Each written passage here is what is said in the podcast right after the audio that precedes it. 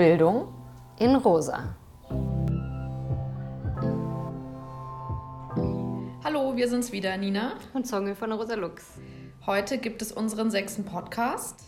Und in einem großartigen Lernprozess, den ich jetzt im Laufe dieser Introaufnahme schon hingelegt habe, bin ich jetzt in der Lage, der Podcast zu sagen und nicht mehr das Podcast. Jetzt haben wir wieder den rosa Elefanten im Raum. Jedenfalls sprechen wir nämlich, das passt zum Thema, äh, Lernen und Fehler machen, mit zwei LehrerInnen. Und zwar mit Karim Faradoni und Saraya Gomez. Wir reden mit den beiden über ihre eigenen Wege und wie sie dahin gekommen sind, wo sie jetzt sind. Und äh, was es bedeutet, diskriminierungskritische LehrerInnenbildung zu professionalisieren. Darüber hinaus kommen wir ins Visionieren oder auch nicht und dass das alles eine Frage der Perspektive ist, wo die Vision anfängt oder aufhört, ähm, werdet ihr gleich in unserem Podcast erfahren.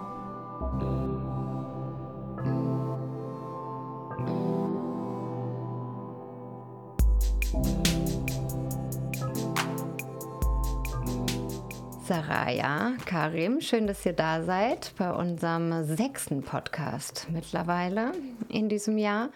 Und zwar zur Folge Antidiskriminierung in der Lehrerinnenbildung. Und erstmal fände ich es schön, wenn ihr euch vorstellt, Saraya, hm, was sollte ich denn erwähnen, wenn ich dich jetzt vorstellen würde? Ähm, das ist immer ganz kurz. Hallo, erstmal schön, äh, dass wir hier heute hier zusammen sind. Ähm, ja, meine Vorstellung ist immer ganz kurz. Saraya, also ich lerne und lehre und bin ehrenamtlich in, unter anderem bei Teach One e.V., EOTO aktiv, aber auch in vielen anderen Kontexten. Genau. Das war's schon.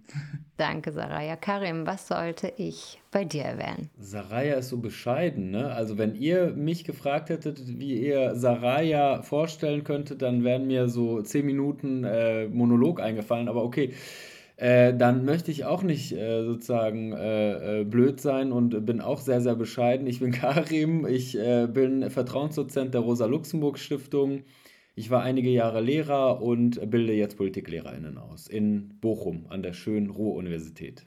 Das Schöne ist, dass wir jetzt eine Stunde Zeit haben. Das heißt, wir haben auch Zeit, euch noch kennenzulernen, äh, auch über die Fragen. Und ihr könnt dann gerne auch über die Fragen hinaus uns Sachen erzählen. Und zwar hm, geht es in unserem Podcast ja viel um inklusive Bildung und deswegen die erste Frage an euch. Was habt ihr für ein Verständnis von inklusiver Bildung und was hat das aus eurer Perspektive mit der Lehrerinnenbildung und mit Lehrerinnensein zu tun? Saraya, magst du anfangen? Ähm, ja, ähm Vielleicht kann ich jetzt nicht alles, was ich unter inklusiver Bildung äh, verstehe, ähm, jetzt gerade ausführen, weil sonst höre ich mich nicht mehr aufzureden. Ähm, aber ich kann ja mal anfangen und wir können das wie Puzzleteile zusammenfügen äh, in einem Wissen der vielen. Ähm, für mich bedeutet das, ähm, dass alle SchülerInnen und alle, die gemeinsam lernen, in ähm, auf das auf eine Art und Weise tun, äh, die äh, sozusagen ihnen keine Barrieren äh, im Lernen bereitstellt, äh, die ihnen im Gegenteil sogar noch äh, Möglichkeiten eröffnet, äh, auf ganz unterschiedlicher Art und Weise, ob das jetzt in äh, wirklichen äh, Zugängen ist, ganz praktisch in ein Gebäude, ob das äh, damit zu tun hat, welche Pausen benötigt werden, die Art und Weisen der Methoden, wie gelernt wird. Ähm, das Gestalten von sozusagen Leben, äh, was ja auch in Schule stattfindet, zum Beispiel, ähm, und so weiter und so weiter. Die Materialien, mit denen ich ähm, lernen muss, darf äh, und so weiter. Die Art und Weise, wie Lehrende äh, dann ausgebildet sind, um das zum Beispiel SchülerInnen bereitzustellen, aber auch unter Lehrenden selbst oder mit gemeinsam mit Sozialpädagoginnen, ErzieherInnen und so weiter. Also wie kann hier auch ein Lernen ähm, barrierearm, äh, ärmer, barrierefrei irgendwann äh, stattfinden?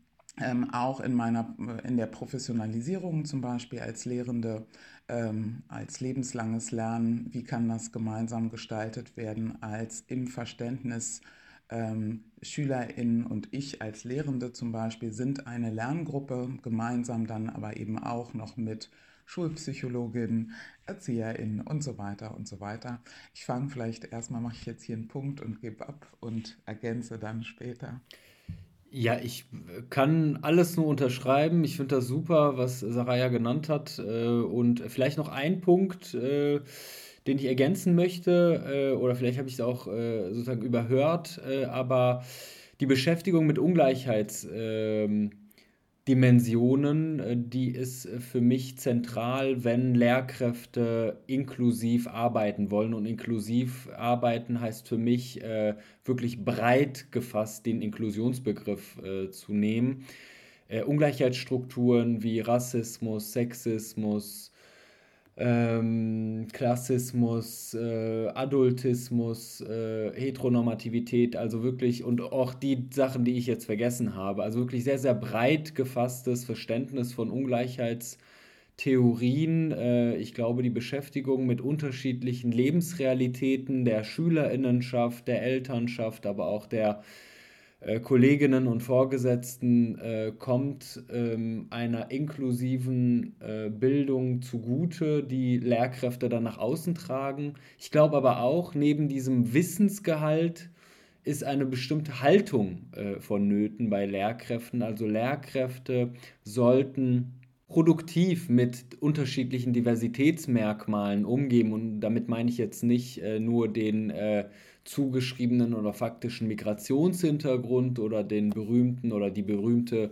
Rollstuhlfahrerin, die gemeint ist, wenn über Inklusion gedacht wird, sondern ich glaube, eine Haltung in Bezug auf ganz vielfältige Diversitätsaspekte, äh, die im Leben von vielen Menschen eine Rolle spielen. Also Wissen und eine Haltung, äh, produktiv mit Diversität umgehen zu wollen. Und das schließt natürlich auch ein, äh, was Saraya gesagt hat, lebenslanges Lernen, die Möglichkeit, ähm, Fortbildungsveranstaltungen zu besuchen, ähm, um sich mit diesen Ungleichheitsstrukturen zu beschäftigen. Ähm, ja, das habe hab ich einfach jetzt mal als vorausgesetzt, ähm, äh, als ich angefangen habe. Ich würde vielleicht da noch ergänzen, ähm, dass für mich auch wichtig ist, dass es sozusagen keine Depolitisierung stattfindet kein ahistorisches äh, Betrachten äh, auch vom Bildungssystem, also Ge Bildungsgeschichte an sich, dass ähm, äh, es auch ein rechtliches Wissen gibt, äh, zum Beispiel Menschenrechtskonvention, ähm, EU-Anti, äh, UN-Antirassismusrichtlinie und äh, weitere Menschenrechtskonventionen, dass die selbstverständlich sozusagen die Grundlage sind. Deswegen habe ich schon gar nicht mehr erwähnt. Also der Boden ist, auf dem äh, sich diese Arbeit äh, vollzieht ähm, und dass neben dem, was Karim gerade gesagt hat, Wissen ähm, und Haltung auch etwas entstehen kann wie eine Handlungskompetenz, ähm, eine Analysekompetenz, gerade wenn es äh, um zum Beispiel Erkennen von Diskriminierung ähm, und den Intersektionen geht, äh, dass das überhaupt gesehen werden kann äh, und Handlungskompetenz eben auch jetzt gar nicht unbedingt nur mit dem Fokus, wir machen das für irgendwie eine Schülerinnenschaft, sondern wirklich auch auf sich selbst bezogen, auf die, ähm, auf die Arbeit, wie die gestaltet wird, bezogen, weil äh, ich immer wieder sage, dass das auch eine ähm, Burnout-Prävention und eine Gesundheitsprävention ist, äh, wenn wir uns Studien angucken und wie häufig Lehrende eben sagen, sie äh, wissen gar nicht, was sie tun sollen und sie fühlen sich hilflos etc., ist das, glaube ich, ähm, für mich immer noch weiterhin unverständlich, äh, dass das dann so eine geringe Rolle spielt, weil wenn ich mich hilflos fühle und nicht weiß, was ich tun soll, dann wäre das Erste, dass ich das lerne. Ähm, genau. Mir kommt es ein bisschen schon vor, äh, nachdem ich eure Antworten gerade gehört habe, als hätten wir schon die rosa Brille aufgesetzt. das hört sich alles so äh, idealtypisch und äh, visionär an, aber äh, vielleicht gehen wir noch gemeinsam ein paar Schritte, äh, wie wir da hinkommen. Ähm, ich würde gerne euch noch fragen und äh, damit noch einen Schritt weiter auch im Kennenlernen ähm, gehen. Wenn ich es richtig verstanden habe, habt ihr beide als LehrerInnen gearbeitet, beziehungsweise seid auch selbst als LehrerInnen ausgebildet und ähm, arbeitet jetzt beide nicht als LehrerInnen in der Institution Schule mehr, sondern mit Menschen, die vielleicht LehrerInnen sind oder das werden wollen oder anders auch im System Schule verortet sind, aber eben nicht mehr selbst als LehrerInnen. Und deswegen würde mich interessieren, was euch eigentlich dahin gebracht habt, äh, wo ihr jetzt seid und wo ihr jetzt arbeitet. Mm, also da, auch das ist so ein bisschen passiert, weil ich ein Praktikum gemacht habe. äh, ich war gar nicht so sicher, ob ich äh, wirklich Lehrende werden will ähm, oder ob ich nicht ähm, etwas anderes machen möchte. Und das Praktikum hat einfach sehr, sehr viel Spaß gemacht. Ähm, aber ich bin auch nie davon ausgegangen, dass ich lebenslang Lehrende sein werde. Ich habe immer so gedacht, das mache ich vielleicht zwei, drei Jahre und dann bin ich bestimmt eine schreckliche Lehrerin und höre dann lieber auf und mache was anderes. Ähm, und dann hat es einfach immer weiter äh, super viel Spaß gemacht. Ähm, und ich glaube, der Hauptpunkt neben dem, diesem Praktikum war, dass ich wirklich gerne lerne. Und ähm, das ein Beruf ist, wo äh, ich erstmal davon ausgegangen bin, oh, da treffen sich also Leute, die super gerne lernen. Ähm, und äh, B, davon äh, dann wusste, okay, ähm, Blicke auf äh, bestimmte Themen, Inhalte ändern sich. Das heißt, ich werde nie einfach fertig sein, sondern es wird immer ein Beruf sein, wo ich was Neues dazulernen muss, wo ich ähm, auf einmal mich mit Dingen beschäftigen muss, mit denen ich mich vorher noch nicht beschäftigt habe. Ähm, und außerdem finde ich ähm, junge Menschen richtig cool. Ähm, das hört sich jetzt vielleicht ziemlich platt an, aber und ich mag auch zum Beispiel ähm, die Zeit der Pubertät. Ähm, das ist für äh, Eltern, Betreuende, äh, Fürsorgende, Bezugspersonen vielleicht manchmal anders, aber in einem Klassenraum, Lernraum, was da entsteht, ähm, ist einfach richtig, richtig spannend. Ähm, und man bekommt immer diese Momente von, oh wow, so habe ich das noch nie gesehen. Oder was? Das, das ist ein Aspekt, der ist mir jetzt noch gar nicht aufgefallen. Das heißt, ähm, deswegen ist es einfach ein super Beruf. Ja. Finde ich auch. Das ist ein äh, super Beruf gewesen. Ähm, also ich äh, bin äh, in einem sehr politischen Haushalt aufgewachsen und ich wusste schon früh, dass ich irgendwas mit Politik machen möchte und ich wollte eigentlich schon immer Lehrer werden. Äh, meine Mutter war auch Lehrerin und äh, deswegen äh, war das für mich ganz klar. Äh, und äh, ja, dann habe ich auf Lehramt studiert äh, mit der Zielsetzung, äh, quasi äh, Deutsch- und Politiklehrer zu werden. Ähm, und dann habe ich, äh, ich war selber auf der Gesamtschule als Schüler, also erst auf der Realschule, dann auf der Gesamtschule mein Abitur gemacht und ich habe im Zuge eines Praktikums habe ich an einem, ich habe mir gedacht, okay, was ist sozusagen das Pendant zu, einem, zu einer Gesamtschule im Ruhrgebiet, wo ich mein Abitur gemacht habe. Das ist dann äh, für mich jedenfalls das äh, Pendant ist, oder was heißt Pendant, das Gegenteil, das Gegensätzliche, was man sich überhaupt nur vorstellen kann, ist ein katholisches Gymnasium. Und dann habe ich äh, da mein Praktikum gemacht, weil ich irgendwie wusste, okay, ich mache da mein Praktikum und gehe dann äh, als Referendar an einer Gesamtschule, an eine Gesamtschule, weil ich an das Gesamtschulsystem glaube. Ähm, nur by the way, äh, Fußnote, das Gesamtschulsystem kann nicht funktionieren, wenn es nebenbei äh, das Gymnasium gibt äh, und äh, die Gesamtschule äh, ja nur für bestimmte Personen dann, äh, ähm, ja, wenn dort bestimmte Personen beschult werden. Auf jeden Fall habe ich dann das Praktikum da gemacht am katholischen Gymnasium und das war sehr nett. Die Lehrkräfte waren sehr, sehr nett, die SchülerInnen waren nett. Und äh, dann hat mich äh, der äh, stellvertretende Direktor gefragt, äh, wollen Sie nicht das Referendariat hier machen? Da meinte ich, äh, ja, ich überlege es mir mal. Und äh, am Ende des Studiums hat mir die wissenschaftliche Arbeit sehr viel Spaß gemacht. Ich war gar nicht so ein brillanter Student, bei mir kam das erst spät Äh, und zwar mit der wissenschaftlichen Arbeit, äh, also mit dem ersten Staatsexamen, mit der, mit der ersten Staatsexamensarbeit, also Pendant zur Masterarbeit, die ich geschrieben habe zu äh, Bildungsbenachteiligung von Personen oder SchülerInnen mit sogenanntem Migrationshintergrund. Und das hat mir so viel Spaß gemacht, dass ich äh, ja nicht nur 80 Seiten geschrieben habe und die abgegeben habe, sondern dann nach äh, dem Studium äh, noch 100 Seiten, also 100 weitere Seiten geschrieben habe und mein erstes Buch veröffentlicht habe, äh, was sich äh, nennt Schule, Migration, Diskriminierung. Und dann habe ich ähm, ja, meine Betreuerin gefragt, ob ich bei ihr promovieren könnte. Das hat sie bejaht und dann äh, ja, war es mir aber wichtig, trotzdem ins Referendariat zu gehen, weil ich glaube, diejenigen, die äh, ja, sich wissenschaftlich mit Schule beschäftigen,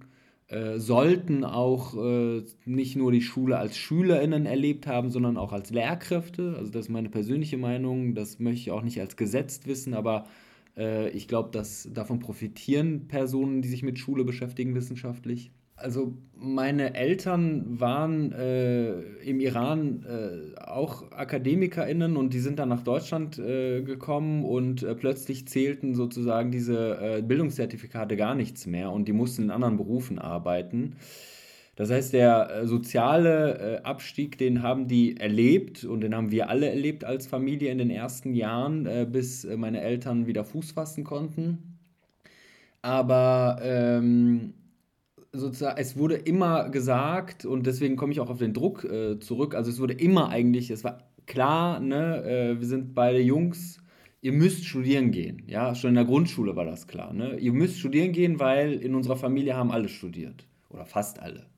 Und auch auf Familienfeiern äh, haben wir ganz viele äh, ne, Familienmitglieder, äh, getroffen, die entweder in den 60er oder äh, 70er Jahren nach Deutschland gekommen sind oder nach der Islamischen Revolution und dann auch ihrerseits studiert haben. Das heißt, diese Bildungstradition, die gab es in meiner Familie, diese Erzählungen gab es in meiner Familie und gleichzeitig war es in der Schule so, habe ich ja erzählt, ich war zuerst äh, auf der Realschule und dann habe ich äh, mein äh, Abitur an der Gesamtschule gemacht. Gleichzeitig war es in der Schule dann so eine andere Erzählung, nämlich irgendwie, dass Lehrkräfte gelacht haben, als ich gesagt habe, ich will Abitur machen und so weiter. Also diese beiden Erzählungen standen nebeneinander. Nicht alle Lehrkräfte haben gelacht, als ich gesagt habe, ich will Abitur machen, aber einige.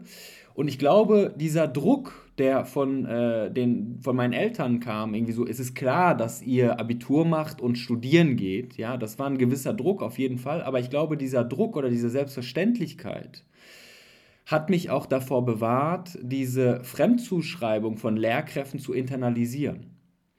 Und wenn wir schon bei Ungleichheitsstrukturen sind, oder das haben wir ja gerade angesprochen bei der ersten Frage, und wenn wir Intersektionalität ernst nehmen, also uns nicht nur beziehen darauf, dass äh, Menschen of Color und schwarze Menschen nur definiert werden von ihren Rassismuserfahrungen, sondern auch gleichzeitig involviert sind in andere Ungleichheitsstrukturen wie Klassismus beispielsweise, der in der iranischen Community eine ganz, ganz wesentliche Rolle spielt. Ja, Klassismus äh, spielt bei IranerInnen als Distinktionsmerkmal eine wesentliche Rolle, jedenfalls bei den akademisch geprägten, die ich kennengelernt habe. Ja. Äh, wenn wir das ernst nehmen, äh, dann muss ich sagen, also äh, ich habe mich nie in der Universität äh, fremd gefühlt, weil ich eben, eben mit diesen äh, Rollenvorbildern aufgewachsen bin, weil ich mit diesen Erzählungen aufgewachsen bin, die mir irgendwie gesagt haben, okay, schon irgendwie die Eltern, also die Großeltern, die haben schon studiert, deswegen musst du das auch machen. Und deswegen habe ich nie, mich nie an der Universität äh, irgendwie fremd gefühlt sondern ich wusste seit dem ersten Tag an der Uni, okay, das ist mein Raum, das ist mein natürlicher Platz. Und ich kann mir vorstellen, wenn wir über Intersektionalität reden, dann ist das für vielleicht, weiß ich nicht, weiß deutsche Personen, die die Ersten sind in ihrer Familie, die studieren gehen, vielleicht viel härter in der Universität anzukommen als für mich, der natürlich Rassismuserfahrungen erlebt, auch in der Universität Rassismuserfahrungen erlebt hat, aber also ich glaube, das Leben ist äh, doch ein bisschen komplizierter, als das runterzubrechen auf ein, zwei Ungleichheitsstrukturen. Ich würde auch damit gar nicht sagen, dass irgendwie Rassismus endet, wenn man irgendwie Professor geworden ist oder Rassismus endet, wenn man Milliardärin geworden ist. Das hat man ja auch von Oprah Winfrey äh, äh, gehört. Sie war zu Besuch in der Schweiz wollte sich in einem Taschengeschäft eine teure Tasche zeigen lassen. Sie wurde nicht erkannt und die Verkäuferin hat gesagt, nee, die Tasche ist zu teuer für sie, weil sie eben Oprah Winfrey oder dieses milliardenschwere Vermögen nicht erkannt hat, sondern einfach nur eine schwarze Frau vor sich gesehen hat. Also damit möchte ich gar nicht sagen, dass sozusagen Rassismus irgendwas, irgendwann endet. Aber ich glaube, wenn wir die, über Sensibilität reden, wenn wir über Haltungsfragen reden und wenn wir über Druck reden, dann kann ich sagen, okay, Druck ist auch ambivalent, äh, jedenfalls für mich spürbar gewesen. Auf der einen Seite ja, klassistischer Druck, du musst das machen, weil wir das auch gemacht haben. Gleichzeitig bewahrt, hat das mich auch bewahrt vor Fremdzuschreibungen und dann so eine Haltungsgeschichte, sensibel zu sein, auch für Personen, die vielleicht keine Rassismuserfahrung machen, aber in anderen Lebensbereichen viel prekärer, deprivilegierter sind als ich. Und ich glaube, also da rede ich nur für, für mich, wenn ich Intersektionalität ernst nehme, also die Verschränkung unterschiedlicher Ungleichheitsstrukturen in einer Person, dann glaube ich, äh, trotz meiner Rassismuserfahrung gehöre ich als jemand, der vier Stunden in der Woche unterrichtet, der äh, die Freude hat, Podcasts mit vielen verschiedenen Leuten aufzunehmen, also derjenige, der gehört wird, der irgendwie privat krankenversichert ist und der überdurchschnittlich viel, überdurchschnittlich viel verdient, dann gehöre ich zu, weiß ich nicht, 95 Prozent der privilegiertesten Menschen, die in Deutschland überhaupt leben. Es ist interessant, dass du äh, für dich, also mein Druck war, glaube ich, ein anderer als den, den du beschreibst. Ähm, und ähm, wenn du beschreibst, du hast dich da in der Uni sozusagen am Platz gefühlt, das kann ich nicht teilen.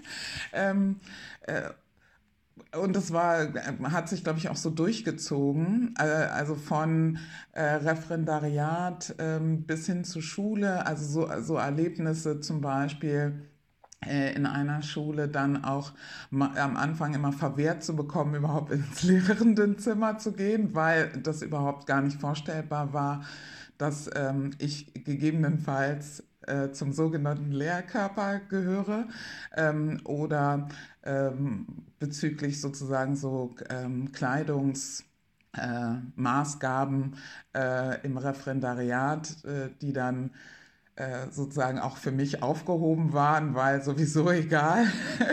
ähm, also ne, das, das sind schon und ich äh, und wo, wo, du das sagst zum Beispiel auch nie ähm, oder ganz schnell immer wieder in so Erfahrungen gekommen bin, eher zu denken, hm, na gut, ich bin eher so ein, so ein, so ein ähm, ich bin halt keine Akademikerin. So. Also ne, das ähm, würde ich sagen, ist dann nochmal ganz, ganz unterschiedlich. Ähm, wo, wobei das ähm, alles nicht wirklich eine Rolle gespielt hat für das Engagement, was ja sozusagen die Ausgangsfrage war. Ähm, ich habe da viel drüber nachgedacht ähm, und das hätte sich äh, oder hat sich immer eher dann in so einem privaten oder auch in Initiativen oder sowas gespiegelt, so persönliche Erfahrungen. Ähm, aber alles, was im Kontext von Antidiskriminierungsarbeit stattgefunden hat, ist wirklich begründet in, in den gemeinsamen Erfahrungen mit SchülerInnen ähm, im Lernraum, im Klassenraum. Ähm, weil, weil, ich da, weil das ja häufig eine Frage ist, warum, warum gibt es so eine Motivation dazu oder so. Ähm, genau, und da, das hat sehr wenig mit meiner persönlichen äh, Biografie zu tun. Ja, und ich würde auch sagen, also das Leben eines äh, Mannes of Color, so wie ich mich verstehe, unterscheidet sich auch fundamental von einer schwarzen Frau, von dem Leben einer schwarzen Frau, klar. Also ich habe beispielsweise nie erlebt, dass mir der Zugang zum Lehrerinnenzimmer verwehrt worden ist.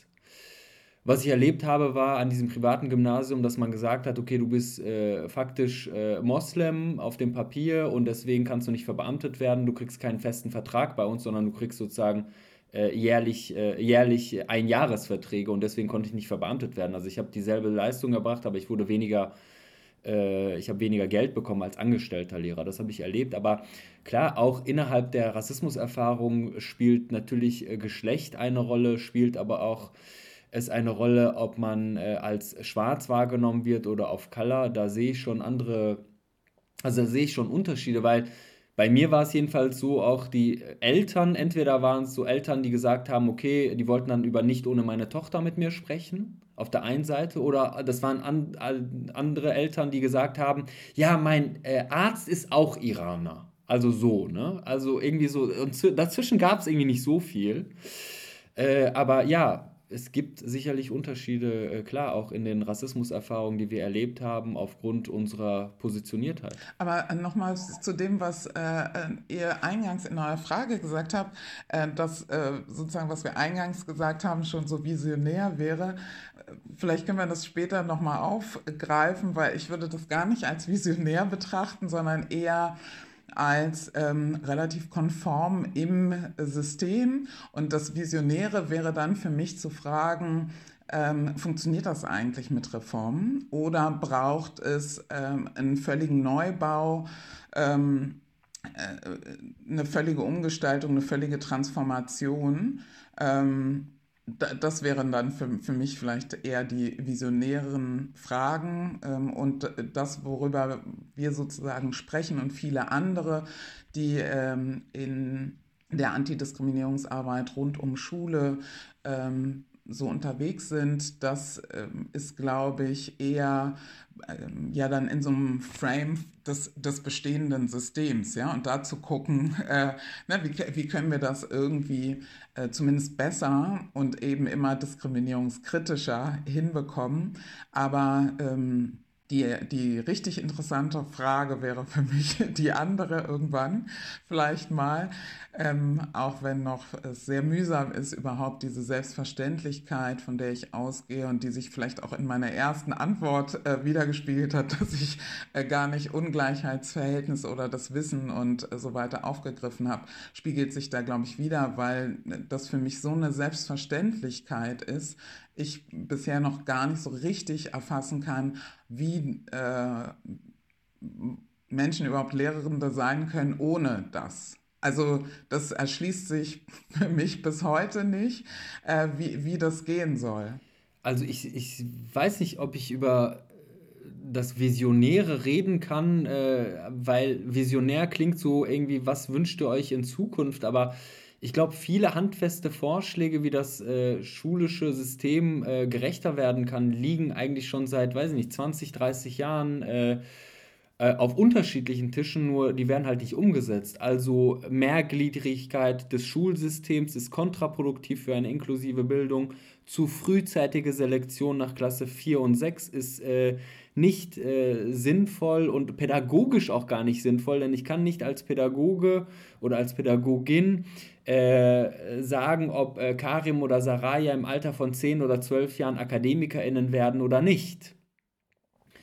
Äh, die, daneben spielt es auch eine Rolle, äh, wie das Geld und wann das Geld ausgegeben wird äh, im deutschen Schulwesen. Also Deutschland gibt äh, im Vergleich zu anderen OECD-Staaten eigentlich durchschnittlich viel für Bildung aus, so ungefähr 5 Prozent.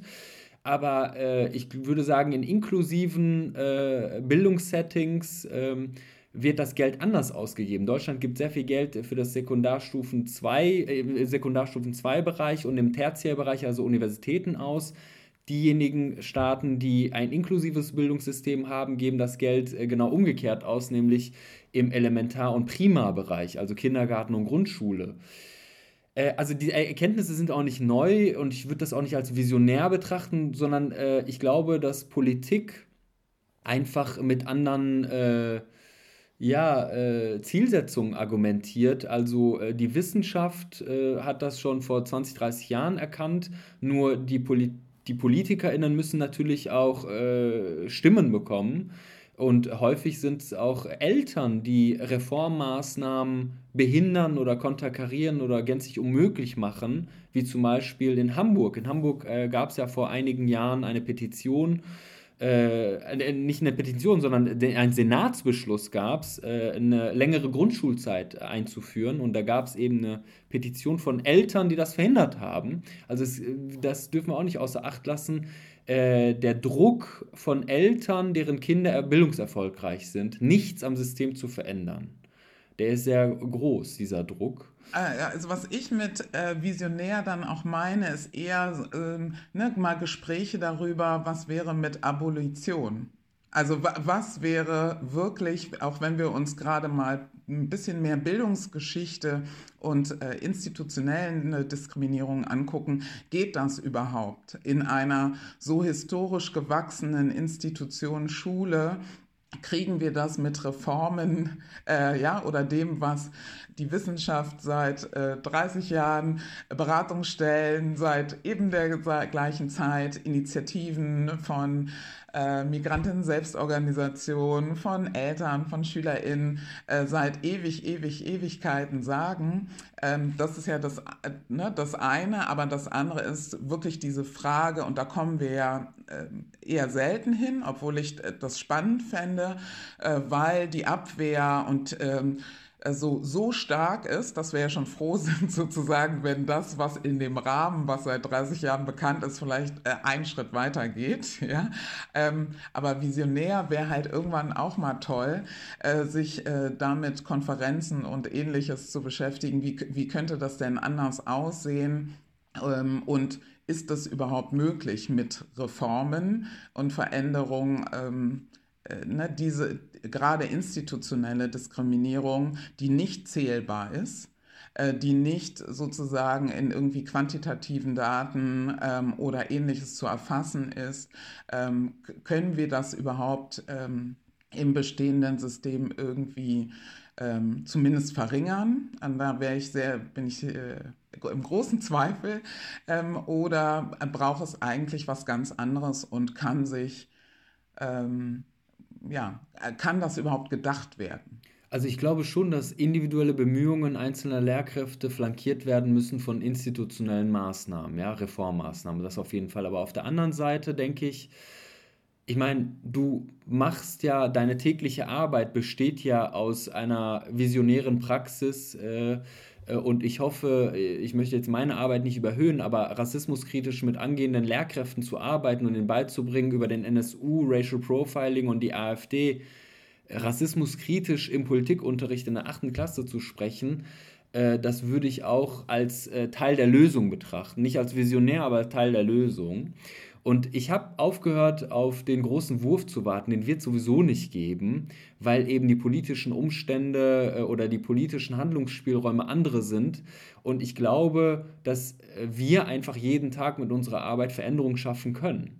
Äh, Veränderungen schaffen können, dass beispielsweise äh, ein Teilbereich äh, von äh, Diversitätsmerkmalen Rassismuskritik gedacht äh, wahr wird, äh, Realität wird in der Lehrerinnenausbildung. Dazu kann ich meinen Teil, äh, meinen Beitrag leisten dass äh, angehende PpolitiklehrerInnen sich mit ihren rassismusrelevanten Wissensbeständen beschäftigen, dass sie in der Lage sind, äh, über Rassismus zu sprechen und äh, auch Unterricht zu machen zum Thema Rassismus. Ich glaube, ähm, also mit Hilfe unserer täglichen Arbeit, äh, würde ich sagen, sind wir eher Teil der Lösung als Teil des Problems. Ja, weil ich, was ich ja meine ist, das ist das eine. Natürlich mache mach, mach ich das und machen wir das, weil äh, das ist gerade der Status quo.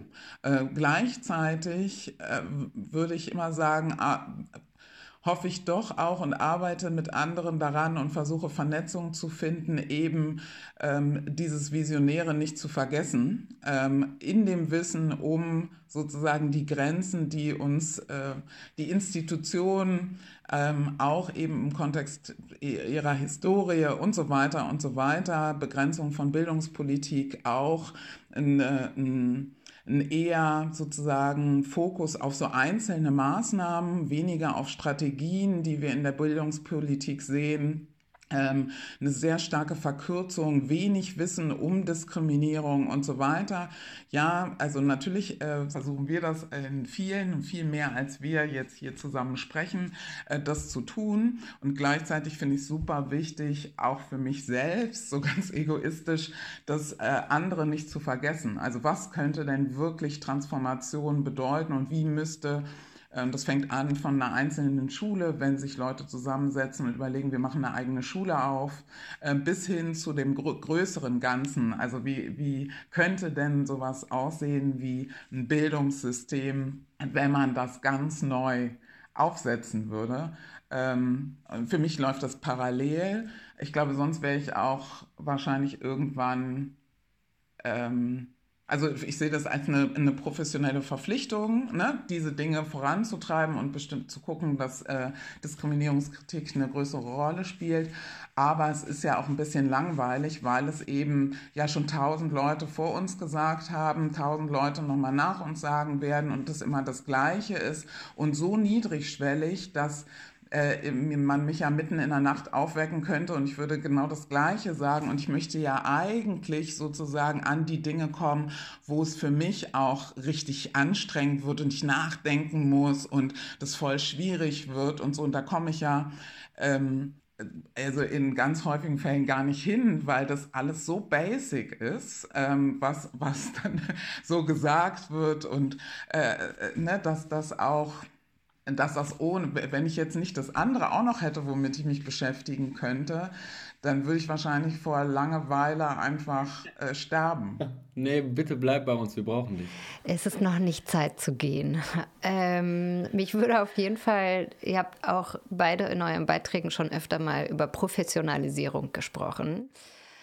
Und ich höre auf jeden Fall, also ich bin ja auch schon ein bisschen länger in diesem Geschäft, Nina auch. Äh, und es ist schon ein neuer Jargon. Und mich würde schon interessieren, weil früher haben wir viel über Vielfalt und Sensibilisierung und sowas gesprochen. Äh, Diskriminierungskritik als Profession, als Professionalisierung birgt für mich vielleicht eine neue Chance. Ich würde gerne von euch wissen, was versteht ihr dahinter oder was steckt dahinter, was versteht ihr darunter und was bedeutet das jeweils für die Lehrenden of Color, schwarzen Lehrenden oder eben auch Menschen, die äh, anders von Diskriminierung oder wenig von Diskriminierung betroffen sind. Das würde mich nochmal, dieser Professionalisierungsgedanke, dazu würde ich gerne nochmal was von euch hören. Also ich habe äh, ganz schnell aufgehört, das hat eigentlich schon im Referendariat begonnen,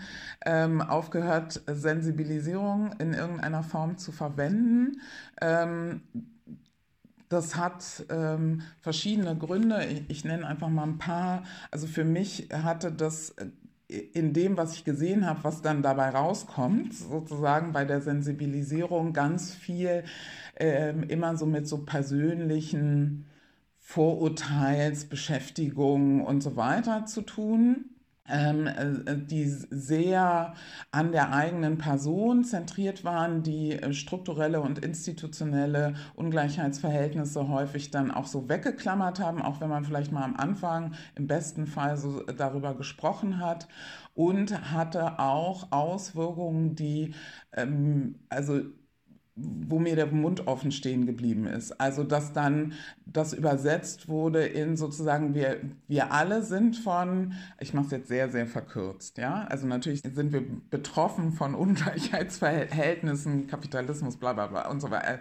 Ja, also das will ich gar nicht in Abrede stellen, aber was dabei herausgekommen ist, ist dann so oft, okay, also ich hatte eine, habe eine Brille, äh, ich bin dann auch äh, gehänselt worden äh, früher und das ist jetzt sozusagen mein eine Diskriminierungserfahrung ähm, und die ist gleichgestellt, ähm, äh, auch eine komische Idee, also von so einer Gleichstellung von, von äh, Diskriminierungserfahrung, weil dahinter ja eigentlich ein Ranking steht, ja.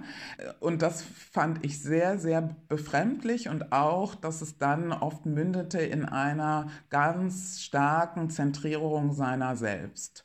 Ähm, das äh, ohne dass ich das am Anfang so fassen konnte, was mich daran so irritiert, äh, fand ich das äußerst unangenehm und habe auch immer gedacht, naja, aber das sind ja auch so Dinge, die kann ich ja niemanden verpflichten. Also ich kann ja niemanden verpflichten, werd jetzt mal sensibel. So, ähm, so aber was ein, ein ich habe ja andere Verpflichtungen als Lehrende im Kontext von meiner Profession, die werden mir vorgegeben ja, was ich darf, was ich nicht machen darf, was ich wissen muss und so weiter und so weiter, wie welche Pflichtseminare ich habe im Studium und so weiter und so weiter. Es gibt ganz, ganz viele Vorgaben, die es da gibt.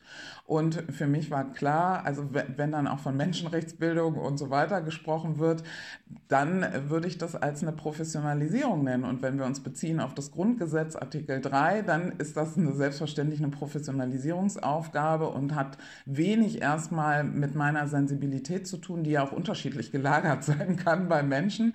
Und davon hätte ich das nicht so gerne abhängig. Ähm, so, so, das ist so der eine Punkt, ähm, warum ich Sensibilisierung wirklich gar nicht mag, was nicht bedeutet, dass sozusagen die Emotionen und alles, was im Kontext von äh, Rassismus, Antisemitismus, Ableismus, Adultismus und so weiter alles entsteht, dass die nicht wichtig wären, sich auch anzugucken.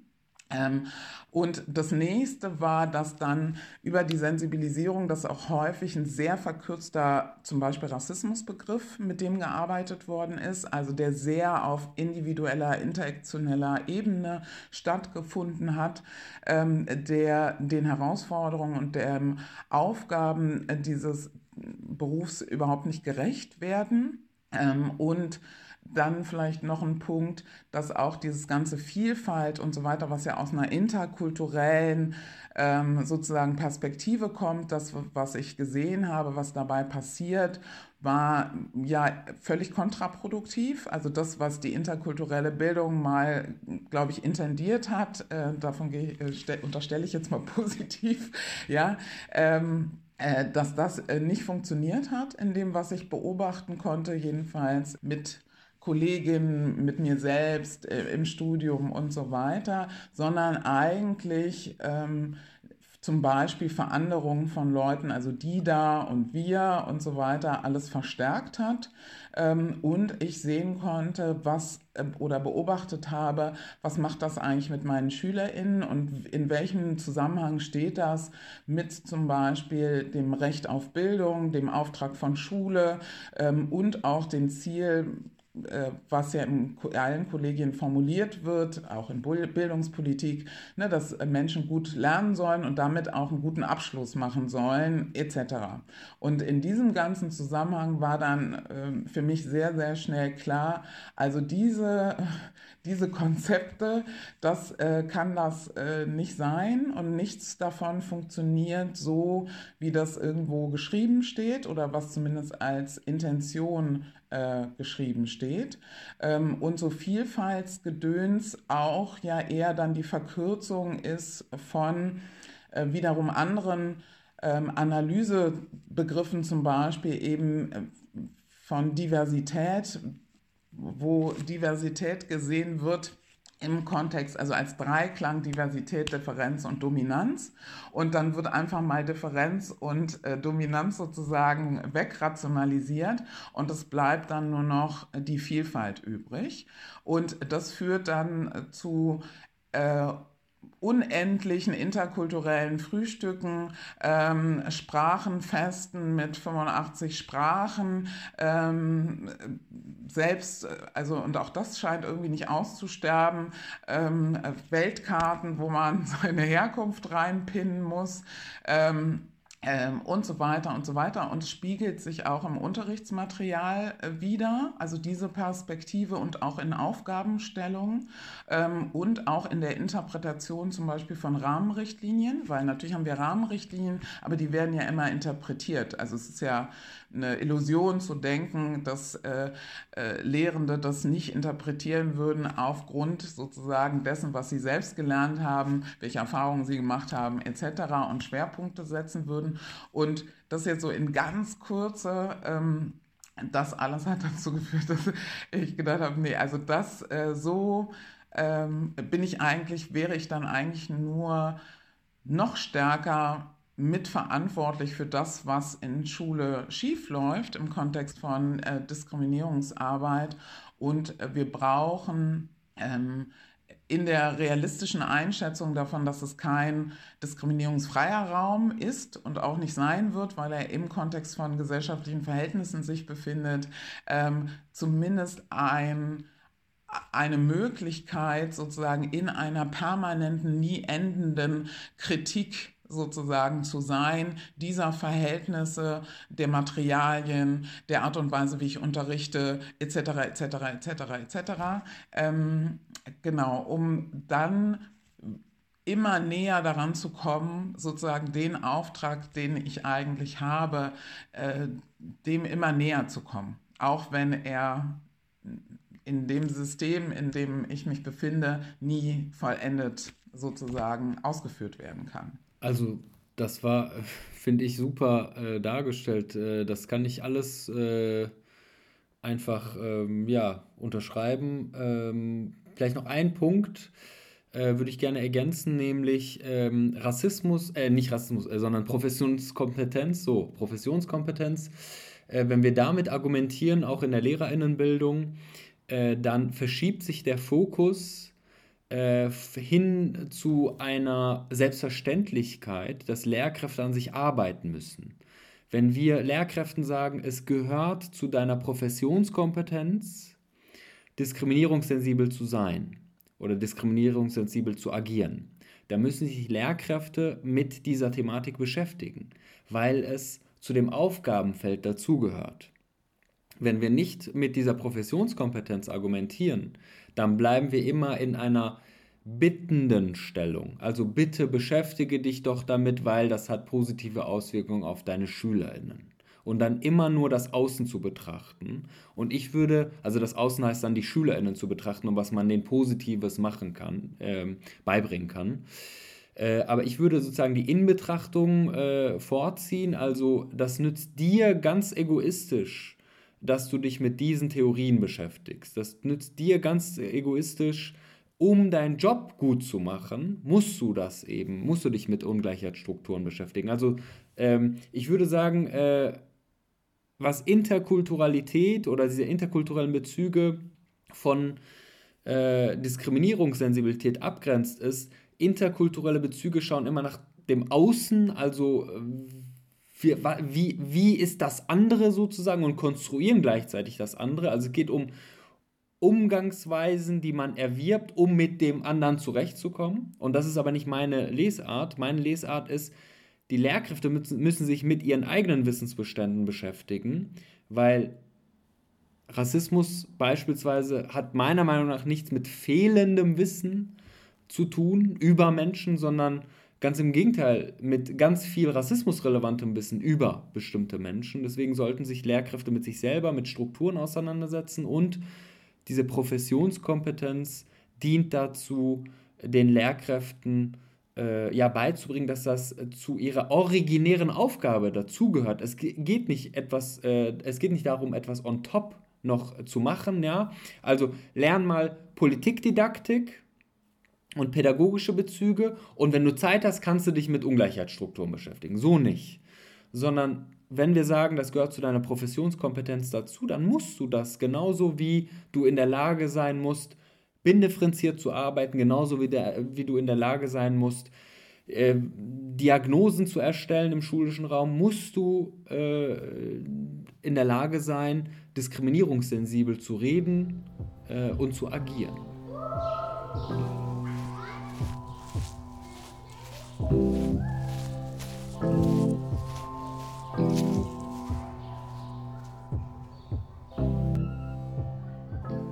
Check out, check out. Mhm. Willst du den Start mal machen? Ähm, ja. Ich spüre, du hast ein Bild im Kopf. das stimmt. Und zwar habe ich das Bild im Kopf von einem zugefrorenen See. Die Sonne scheint. Es gibt Bäume um den See, die so ein bisschen auch gefrorene Äste haben und reinhängen. Es glitzert und spiegelt. Ähm, und es ist sehr schön. Warum habe ich dieses Bild oder woran? Gut, dass du dir selbst schon die Frage stellst. woran erinnert mich das? Warum bringe ich das mit dem Gespräch in Zusammenhang? Weil für mich total beeindruckend war, wie klar die beiden in ihren Perspektiven, in ihren Perspektiven auf ihre Wege, auf ihre eigene Praxis und auf das, was es braucht, um Veränderungen bei LehrerInnen hervorzurufen waren das fand ich, ähm, das fand ich irgendwie sehr beeindruckend, diese Klarheit. Auch wenn ich, ne, wir hatten ja am Anfang des Podcasts diese, diese Frage, ähm, sind die Assoziationen, die die beiden genannt haben, eine Vision oder nicht? Und äh, wir haben auch gerade darüber gesprochen. Wenn ich mir zumindest einen bundesdeutschen gesamtgesellschaftlichen Lehrerinnen-Kontext angucke, würde ich weiterhin bei einem Ja, es sind schon noch Visionen ähm, bleiben. Es ist aber total motivierend und schön zu sehen, dass es für die beiden keine Visionen sind. Total. Ich habe jetzt gerade nur gedacht, bei deiner Eisfläche die ganze Zeit und diesem idyllischen Bild, ich weiß nicht, irgendwas an diesem idyllischen Bild macht mich so unruhig, obwohl ich total was damit anfangen kann, mit deinem, ne, dass die, dass die so klare Vorstellungen hatten und so viel Freude auch an ihren Berufen und an dem Lernen und an dem Weiterkommen miteinander. Und es gibt Teile, die wir ja aus dem Podcast rausgeschnitten haben, aufgrund der Zeit. Und wir haben mit denen schon auch über, haben versucht, noch weiter zu visionieren. Und äh, da gab es irgendwie einen Abschnitt, wo hm, Saraya auch sowas gesagt hat, wie dass das in diesem bestehenden System, wie schwierig das ist, weil wir eigentlich nur Status quo irgendwie erhalten oder weiterführen und so weiter und so fort. Und ich glaube, das ist dieses Idyll des Bildes. Und ich habe so Lust, so Löcher in diese Eisschicht zu schlagen und mutig Sachen auszuprobieren, die ich nie in meinem Leben machen würde, wie zum Beispiel Eisbaden. Aber äh, Lust hätte, äh, neue Sachen auszuprobieren. Und äh, deswegen danke für dein Bild. ich äh, bin dann diejenige, die so Löcher reinschlägt und Neues, vielleicht mit dir gemeinsam ein neues Bild kreiert. Ja, wobei ich, ähm, glaube ich, eher für Schlittschuhe und so Pirouetten drehen wäre, als für ähm, Eisbaden. Das kannst du auch tun, musst nur zwischendurch auf die Schlaglöcher aufpassen und ich auf meine Birne, während du Pirouetten um mich herum drehst. Das ist so super. Mit diesem Bild wollen wir euch jetzt auch äh, hier zurücklassen und natürlich mit den spannenden Eindrücken aus dem Podcast. Und im Dezember gibt es dann unsere letzte Podcast-Folge des Jahres. Wir wünschen euch eine gute Zeit. Lasst euch überraschen. Bis dann. Tschüss. Thank you.